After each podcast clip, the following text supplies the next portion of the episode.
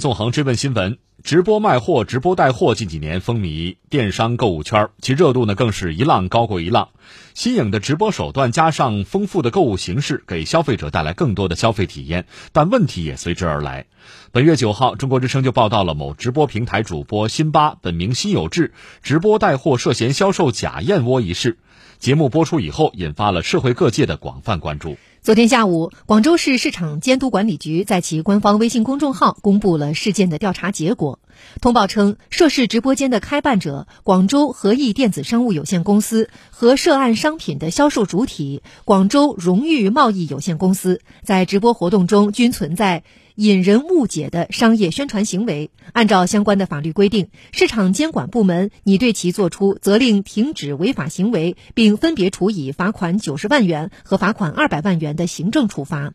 详细情况，我们来听总台央广记者李行健、张浩森、郑树的报道。近日，广州市场监管部门对辛巴直播带货即食燕窝事件相关当事人进行了立案调查。昨天下午，广州市场监管微信公众号发布了对涉事直播间的开办者和益公司和商品品牌方荣誉公司的调查结果。其中提到，辛巴团队主播十大漂亮通过快手直播平台推广商品明治碗装风味即食燕窝过程中，主播仅凭荣誉公司提供的卖点卡等内容，加上对商品的个人理解，即对商品进行直播推广，强调商品的燕窝含量足、功效好，未提及商品的真实属性为风味饮料，存在引人误解的商业宣传行为。涉案商品的销售主体荣誉公司为直播活动提供的卖点卡，以及在天猫明治旗舰店网店发布的内容，同样存在引人误解的商业宣传行为。上个月，一名在快手主播辛巴直播间购买燕窝的消费者反映，燕窝里都是糖水，怀疑产品造假。几天后，针对网友的爆料，辛巴和一直负责燕窝销售的主播石大漂亮在直播间回应称，燕窝没有问题，并现场打开燕窝进行固形物含量演示。我用的是真真正正的燕窝丝，而且用的是燕盏的燕丝，燕盏的燕丝。所有营销号石大漂亮不回应你是不想给你脸。但是从现在开始，我跟你告到底。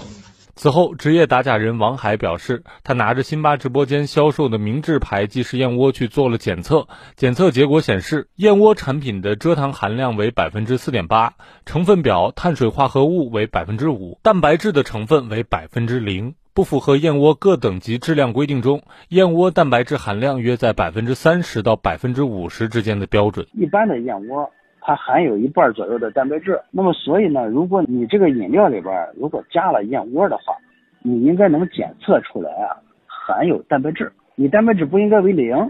假设说你加了一克的呃燕窝，对，你可能会你就应该能检测出来含有零点五克的或者零点四克的蛋白质。它的这个所谓的这个风味饮料啊，它里边是没有燕窝的，呃，是海藻酸钠和乳酸钙合成的凝胶，就跟做果冻一样。十一月二十七号，主播辛巴通过个人微博发布声明，表示经检测，直播间销售的燕窝确实存在夸大宣传，燕窝成分不足每碗两克，表示道歉，并向购买燕窝的消费者承诺退一赔三，共赔付六千一百九十八万元。针对燕窝的标准，中国农业大学副教授朱毅表示，目前燕窝只有行业标准和团体标准，乱象与打擦边球的情况较多。嗯，就是有一个行业标准规定，燕窝有特级、一级和三二级三种，蛋白质含量都不得低于百分之三十，唾液酸含量都不得低于百分之五。但是在即食燕窝的这个团体标准，二零一八年制定的里面，蛋白质含量是未做规定的，唾液酸含量不低于百分之零点五即可。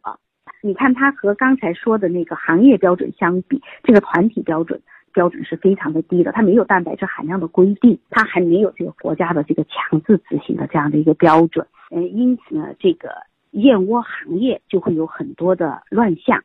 急需出台。强制性执行的国家标准。广州市市场监督管理局的最新调查结果还显示，经涉案商品产地的市场监管部门抽检，荣誉公司销售的明治碗装风味即食燕窝的十三个项目符合相关质量标准要求，但该商品标签存在瑕疵。业内专家解释称，调查结果说明涉案商品符合风味饮料的质量标准。但商品标签却打起燕窝概念的擦边球，存在误导消费者的嫌疑。中华人民共和国反不正当竞争法第八条第一款规定，经营者不得对其商品的性能、功能、质量、销售状况、用户评价、曾获荣誉等做虚假或者引人误解的商业宣传，欺骗误导消费者。根据最新调查结果，广州市场监管部门已责令涉事直播间的开办者和易公司和商品品牌方荣誉公司停止违法行为，并分别处以罚款九十万元和罚款两百万元的行政处罚。